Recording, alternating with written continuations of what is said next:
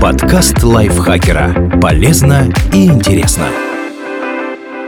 Всем привет! Вы слушаете подкаст лайфхакера. Короткие лекции о продуктивности, мотивации, отношениях, здоровье, обо всем, что делает вашу жизнь легче и проще. Меня зовут Михаил Вольных, и сегодня я расскажу вам о четырех концептах космических кораблей, которые могут стать реальностью в будущем.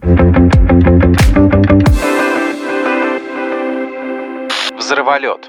Все мы хотя бы отдаленно представляем, насколько разрушительно атомное оружие. Казалось бы, использование такой опасной штуки вряд ли приведет к чему-то хорошему. Но физики Станислав Улом и Фриман Дайсон решили, что и эту силу можно направить в созидающее русло. И в 60-х годах они предложили идею межзвездного корабля, который летал бы, толкая себя контролируемыми ядерными взрывами. И правда, зачем возить по просторам Вселенной огромные баки с топливом, если можно вместо этого захватить с собой сотню-другую атомных боеголовок? Проект получил название «Орион» или «Звездолет с ядерно-импульсным двигателем». Принцип работы агрегата заключался в следующем. Болтается себе на орбите корабль, который намеревается отправиться в полет к окраинам Солнечной системы или даже к другим звездам. В нужный момент он выпускает где-то в сотни метров позади себя водородную бомбу, которая взрывается и в ударной волне направляет планетолет вперед. Когда инерция толчка начнет спадать, выпускается следующая бомба, затем еще и еще. Это куда эффективнее, знаете ли, чем банально лететь на ракете. Сама по себе идея была отличная, но у взрыволета, как окрестили разработку, было много проблем, нерешаемых на данном этапе развития науки и техники. Непонятно было, как защитить зад корабля от релятивистской плазмы, гамма-излучения и световых вспышек. Предполагалось, что отражающую плиту покроют абляционным покрытием из графитовой смазки, которую надо будет еще и подновлять после каждого взрыва. Однако есть определенные сомнения в том, что можно сконструировать защиту, способную выдержать детонации сотни водородных бомб почти в упор. Кроме того, вывести на орбиту аппарат с сотнями атомных бомб на борту было довольно рискованной задачей. В 60-х к радиации относились проще, чем сейчас. Видимо, считали, что она убивает только тех, кто ее боится. Первоначально предполагалось, что Орион будет взлетать своим ходом, то есть совершать атомные взрывы под собой прямо в атмосфере. Затем ученые все-таки поняли, что погорячились и решили детонировать ядерные заряды только в безвоздушном пространстве. Но даже в этом случае, если что-то пойдет не по плану и ракета с таким опасным грузом не долетит до космоса, в месте, где она упадет, произойдет настоящая радиационная катастрофа. Поэтому проект отложили в долгий ящик, а после с подписанием договора о частичном запрещении ядерных испытаний в 1963 году и вовсе закрыли. Тем не менее, идея межзвездного корабля, разгоняющегося с помощью атомной бомбы, до сих пор всплывает в умах физиков.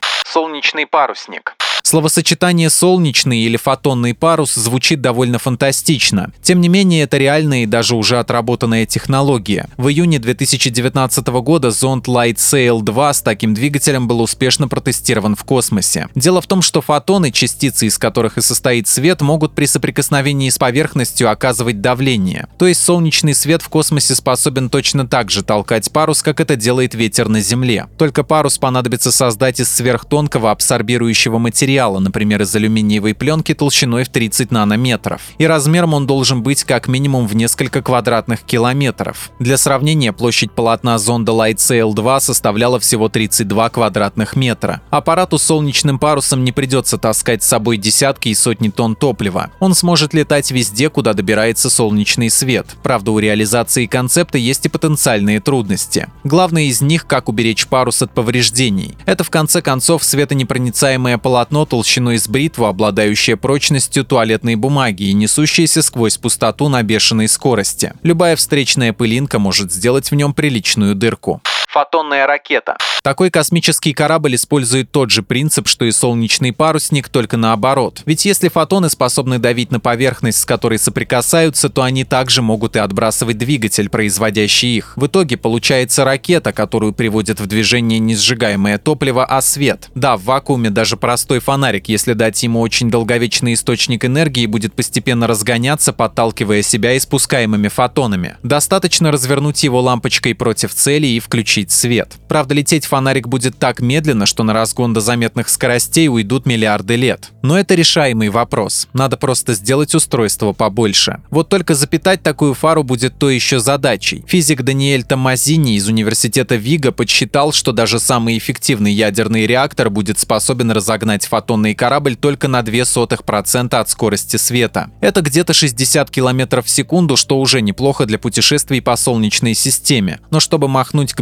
ближайшей Земле, понадобятся источники энергии получше банального атомного реактора. Например, хороший запас топлива из антиматерии или карманная черная дыра. Антиматерия при столкновении с материей дает выплеск огромного количества чистой энергии. Правда, производство антивещества невероятно дорогое удовольствие. Создание гамма-антиводорода ученые НАСА оценили в 62,5 триллиона долларов. А его, чтобы прокормить аннигиляционный реактор, понадобится тонны. Черные дыры еще более эффективные источники энергии. Из них можно делать так называемые сингулярные или коллапсарные реакторы, так утверждал Стивен Хокинг. Черная дыра создает излучение, постепенно испаряясь. Подсчитано, что одна такая дырка весом 606 тысяч тонн будет испаряться примерно 3,5 года, создав за это время 160 петаватт энергии. Просто дикая цифра. Энергии хватит для разгона до 10% скорости света за 20 дней. Осталось только придумать, как сделать черную дыру и каким образом образом хранить ее в корабле, и компактный аккумулятор неимоверной мощности готов. Главное, не суйте в него пальцы, иначе они станут сингулярными, то есть сожмутся в точку, вместе со всеми остальными частями тела. Корабль с лазерным приводом. У перечисленных концептов есть общая проблема, им придется таскать свои источники энергии с собой. Ракетное горючее, топливо для ядерного реактора, антиматерия или черная дыра – все это много весит и уменьшает показатель полезной нагрузки. Придется тратить лишнюю энергию на перемещение этого хозяйства. Солнечному паруснику не придется возить многие тонны топлива, но и у него есть ограничения. Он летает только туда, куда дует солнечный ветер, и в межзвездном пространстве будет не так полезен. Однако корабль, разгоняемый лазером, лишен подобных недостатков. Это аналог звездолета с парусом, но разгонять его будет не свет Солнца, а гигаваттный направленный источник излучения. Принцип такой. Межзвездный зонд расправляет парус, а огромный лазер-ускоритель на Земле или около солнечной орбите светит на него и толкает туда, куда надо. Допустим, мы разогнались до нужной скорости, но как затормозить в точке прибытия у какой-нибудь Проксимы Центавра или звезды Барнарда? Заранее туда второй такой же лазер не пригнать, мы один-то на околосолнечной орбите с трудом построили. Но не переживайте, физики Джеффри Лэндис и Карвер Эндрюс все давно продумали. При необходимости аппарат может не только разгоняться, но и тормозить с помощью энергии посылаемых в него фотонов от лазера. Просто пропускаемых мимо паруса на огромное зеркало, они отражаются на парус, но с другой стороны. И мы получаем возможность лететь в направлении обратном лазеру. То есть сумеем не только сгонять к далеким звездам на околосветовой скорости, но и вернуться. Этот механизм межзвездных путешествий выглядит наиболее реализуемым. 12 апреля апреля 2016 года Стивен Хокинг предложил отправить к Альфе Центавра группу зондов весом по 0,5 граммов, разгоняемых до 20% скорости света лазером с поверхности Земли. По идее, у них уйдет 20 лет на полет, а данные, которые передадут зонды по прибытии на место, будут добираться обратно в виде радиопередачи еще 5 лет. Сам Хокинг не дожил до реализации своей идеи, но проект продолжает разрабатываться. Его финансирует российский бизнесмен Юрий Мильнер и владелец мета Марк Цукерберг. Возможно, последний просто ищет способ вернуться домой. Спасибо Дмитрию Сашко за этот текст. Подписывайтесь на подкаст Лайфхакера на всех платформах, ставьте ему лайки и звездочки. Заходите к нам в чат в Телеграм, он так и называется «Подкасты Лайфхакера». А еще у нас есть подкаст «Теперь понятно» про мифы и стереотипы, подписывайтесь и на него тоже. На этом я с вами прощаюсь. Пока.